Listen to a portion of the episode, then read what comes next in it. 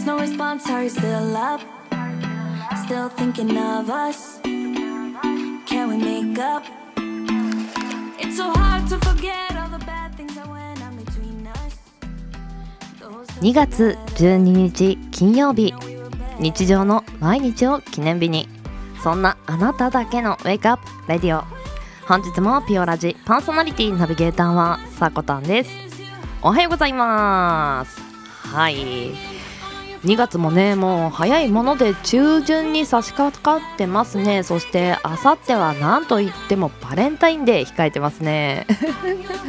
まあなんでしょう今年は寒い時期がすごい1月のね前半にぐっと固まってでその後は三寒四温というよりは一寒二温みたいなあの上下がありますよね。気温差。あの気温差ってすごく体が疲れる元だと私は思うんですが皆さんはどうでしょうか。あの寒暖差アレルギーまででもないんですが私ちょっとね鼻が出るようになってしまいます。まあそんなねちょっと疲れが溜まりやすいこの時期あの何でリラックスを求めるかといえばいやー染みますよね。夜ねいやいやいや晩酌じゃないですよ。お風呂ですよ。今日はね入浴の3つの効果おさらいしていこうと思います。まずは1つ目。温熱作用による温まって疲れが取れる作用。うーん。あの血流をねよくしてくれますよね。こりもほぐれますしね。で2つ目なんですが水圧作用によるもの。こちらあの先ほど温まったあの血流や凝りをさらに圧迫してくれてあの相乗効果で流れを良くしてくれるそうです。そして3つ目が浮力作用。水の中ってね体浮きますよね。約ね体重が9分の1まであのー、なんでしょう軽くなるそうです。そんなリラックスした空間使わないでどうするんですか？シャワーやねあのカラスの行水なんて言われる方はぜひこの時期リラックスしてあのお風呂に使ってみてください。では金曜日です。週5回5時半から6時半の間に赤線インコのピーちゃんとキャストンエア。ーこの放送はラジオアプリスプーンおよびスタンド FM ポッドキャスト YouTube にて配信中。提供はピオラジ制作部サコメン有志にてお届けしております。それではピオラジ。今日も元気にスタートです。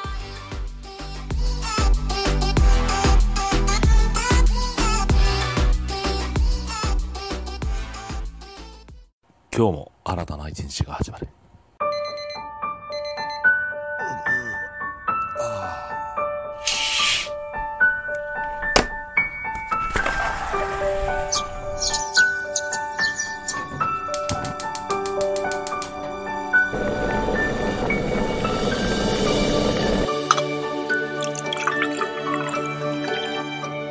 毎朝5時半から6時半の間に赤線インコのピーちゃんと当たり前の毎日をかけがえのない日々にピオラジ。今日は何の日？月曜金曜担当のさこたんです。堂々とね。火曜日担当の地蔵です。2個も食べちゃいます。水曜日各週担当のきらこです。が投稿されたんです。水曜日各週担当ヨッシーです。皆さんよろしくお願いしますね。木曜日各週担当のふみですあと1話だけ見たい。木曜日各週担当のデウです。僕は大好き。では本日のアラカルトは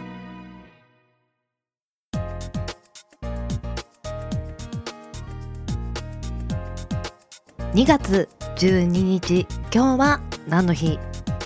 こちらは一般社団法人日本記念日協会のホームページに記載されている協会に登録された記念日を紹介していきますでは改めまして今日は何の日？本日協会が制定した記念日が6項目ありました。タイトルからご紹介していきます。餃子の日キニラの記念日。キニラの木は黄色の木ですね。ブラジャーの日。あのこのブラジャーの日っていうタイトルの項目があった時にああ私の日で本当に良かったなと。なかなか調理しづらいタイトルですからねこれ。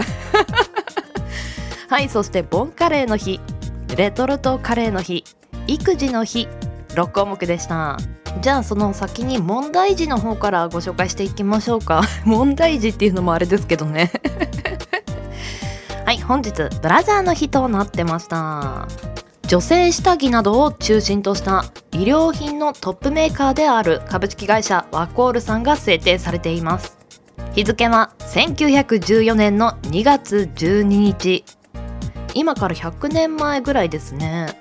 アメリカのメアリー・ベルブス・シェイコブがハンカチをリボンで結んだだけのブラジャーの原型となるものを考案し特許を申請したことから本日ブラジャーの日と制定されていました。これにちなみワコールではブラジャー検定ブラリサイクルキャンペーンなどを行っているそうです。あのこの今ブラジャーの日を読んでいる感覚。家族とテレビを見ている時に急にラブシーンが挟まってきたみたいなね気持ちが湧いてくるんですけどあの気まずさ。チャンネルを変えるのも勇気がいるし気にしてないよというのも顔に出てしまうあの気まずさですね。まあ私はこのブラジャーの日に真摯に向き合っていこうと思います。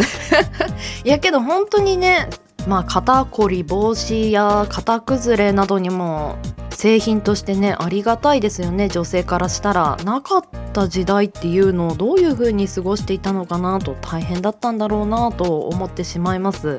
まあこういった製品に対する手入れやこの製品に甘えすぎず自分の姿勢などを正すのはいかがでしょうか。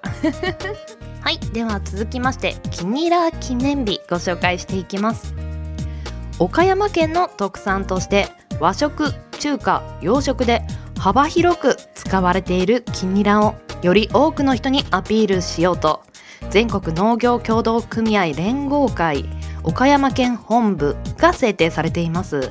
日付は2月がキニラの最盛期であり鍋物などへの需要期であることそしてにっこりいいニラ。あー。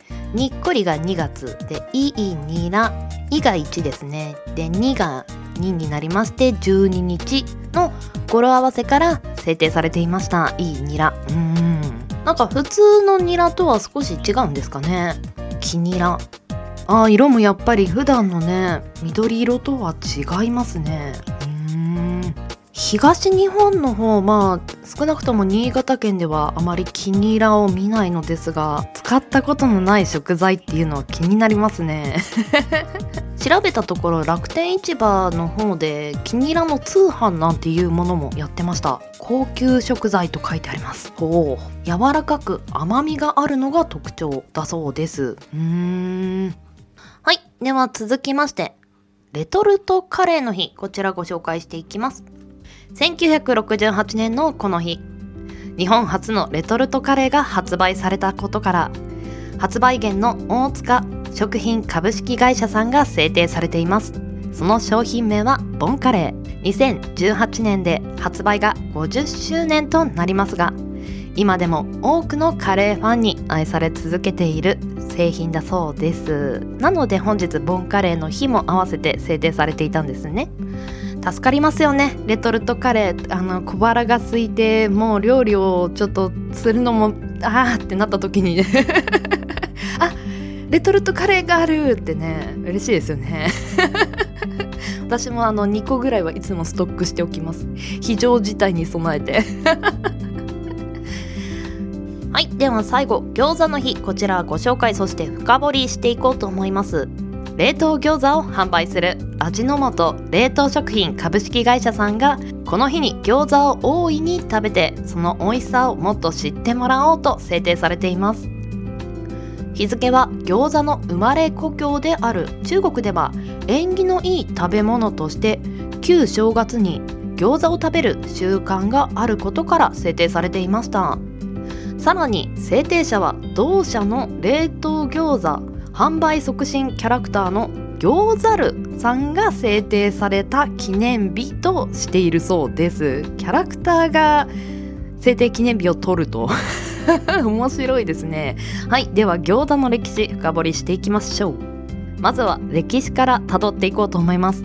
紀元前3000年頃の古代メソポタミア文明がルーツとされ小麦粉の皮に具を包んで加熱した食べ物が遺跡から発見されているそうです。その後紀元前600年頃に中国インドへと伝わり発展したものが近隣諸国へと広められました。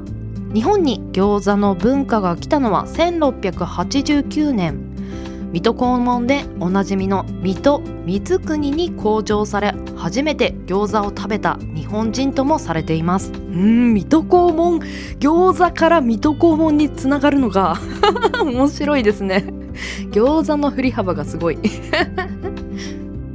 まあ独特な形をしていますよね餃子って、まあ、そちらの方も見ていきましょうか。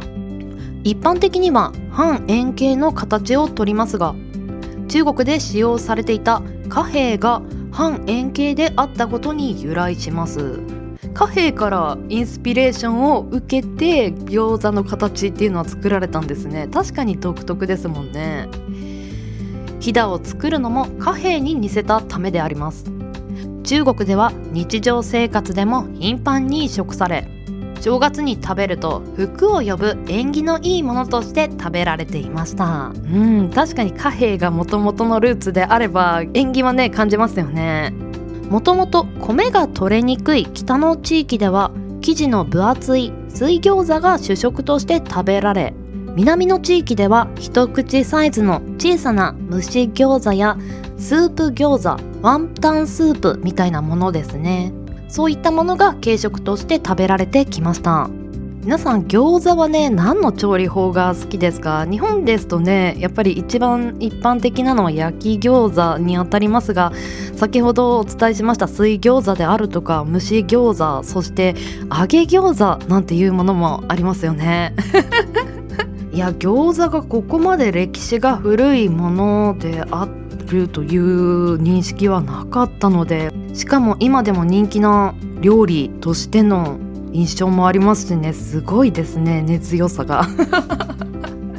では教会が制定した記念日6項目そして餃子の歴史についてご紹介させていただきました。CM 明けは目覚ましコーナーです。もしよければお付き合いください。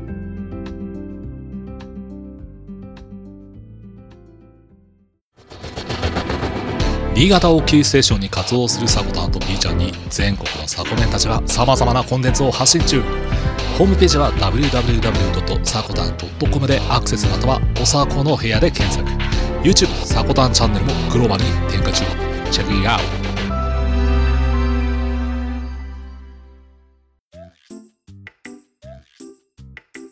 心の道路交通情報センターのお時間です。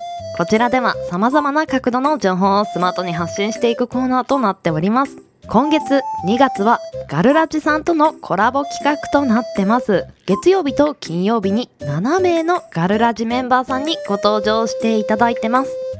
さて本日担当していただく方ご紹介していきます。大阪在住30代女性の方です。お仕事は販売のお仕事をされているそうです。接客業っていうのはいろんなスキルがつきそうですよね。そしてこの方最近ハマっていることがいろんなアロマブレンドのスプレーを手作りすること。そしてさらにデスクトップミュージックでの伴奏作りその後。バトルロワイヤルゲーム PUBG のプレイ。などが好きと、まあ、香りを楽しみ音楽も楽しみゲームも楽しむいろいろな感性をね備えてそうな方ですね。様々な世界にアンテナを立てていいエッセンスを取り入れてそうですね。はいでは本日ご登場していただくのはガルラジメンバーさんのミッチマンセブンさんです。お願いします心の道路交通情報センター本日の担当はガルラジのミッチマンセブンです。おはようございます。いつものガルラジから飛び出してピオラジさんとコラボさせていただいております。2月のトークテーマはガルラジの共通テーマとしてバレンタインの思い出をお話しさせていただきます。えーバレンタインの思い出っていうと、まあ、好きな男の子とのキュンキュン話ってイメージがあるかと思いますが今回話すのは違って思い出すのは小学校の頃のこと、えー仲良くしてくれてるかと思ったら言うこと聞かなかったら絶交するでって意地悪言うてくる女の子がいました。5年生の時のバレンタインデーには彼女の言いなりでチョコレートを持ってこいって言うもんだから義理チョコな感じであの100円くらいのピーナッツ入りのハードチョコを1個持っていたらそれを奪い取るようにして勝手に私の好きな男の子へミッチマンからやでって言いながら渡されてしまいましてお恥をかいちゃいました。そんな意地悪な彼女にも好きな男の子がいましてその翌年のこと今度は何言ってくるかなと思ったら照れくさそうにして一緒にチョコレートを作らへんって言うてきたんです。私もリベンジしてちゃんと渡したいから一緒に作ることになりましたまあ作ったといってもチョコレートを溶かしてハートの形に固めてチョコペンで文字や絵を描いただけなんですけれど何より一緒に好きな男の子の話をしながら作った時間が本当に楽しかったんです。まあ、それだけじゃなくて引っ込み思案で好きな男の子に声をかけられない私を察してその男の子を呼び出してくれて渡す時も一緒に手伝ってくれました。そんな彼女の優しさに触れたバレンタインデーでした。以上心の道路交通情報センターのミッチマンセブンでした。ミッチマンセブンさんありがとうございました。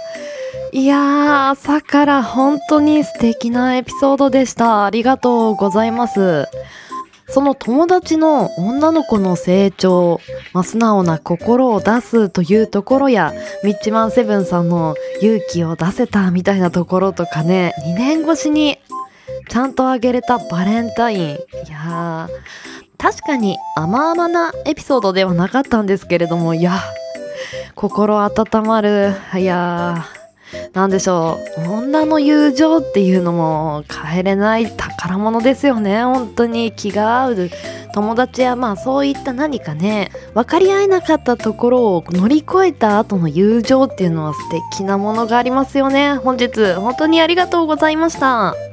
ではそんな素敵なエピソードを届けてくれたミッチマンセブンさんの活動をご紹介させていただきます。個人アカウントの方ではキャスト番組ほんわかラジオの更新を基本に。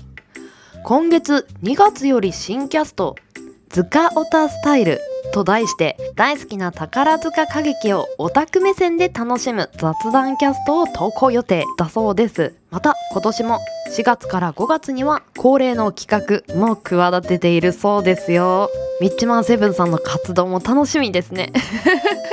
そしてね、あの、ガルラジのメンバーさんとして、ガルラジのキャストも投稿されてます。ぜひぜひ皆様、聞きに行ってみてください。では、エンディングへ参ります。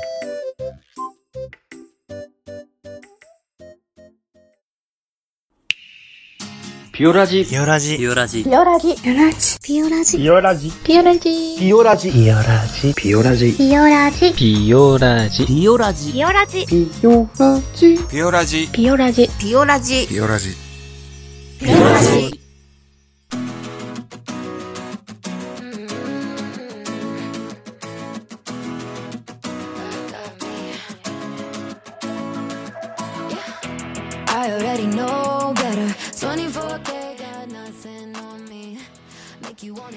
はい。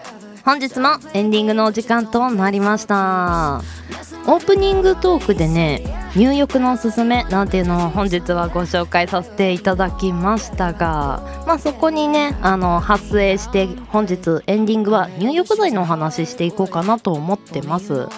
まああさってに控えてます。バレンタイン。ちょっと義理チョコで感謝の気持ちも込めてお渡ししたいんだけど相手の方って甘いの苦手なんだよなーっていうねプレゼントとして何か渡すのないかななんて思ってる人は入浴剤なんかもいいかもしれませんね。今だとなんか様々種類も豊富ですしプラスラッピングなどもね可愛くしていただけますよね。なんか手作り入浴剤っていうのも意外と簡単にできるみたいですね。ウェブなどで検索すると出てきますよそして私が最近ハマっているのはドラッグストアでまあ普通にね購入できるんですけれども日本の名刀10選 っていうねあのパックになったセットになった 商品でねさまざま日本の名刀を楽しんでました。まあ別府であるとか熱海であるとかまあこういった感じでね今は旅行とかもねなかなか行けませんがこういう手軽に楽しめるお家で楽しめるグッズもあるのでこの週末いかがでしょうか？ではピオラジは朝の元気と明るさが心に届くラジオを目指して今日は何の日や目覚まし情報を発信する。15分から20分程度の音声コンテンツとなってます。あなたのハートいいねコメントぜひお待ちしてます。朝のエンジンブーストにピオラジオ。ここまでのお相手はさこたんでした。次回配信は来週月曜日の朝のピオラジになります。また来週お会いしましょう。それでは。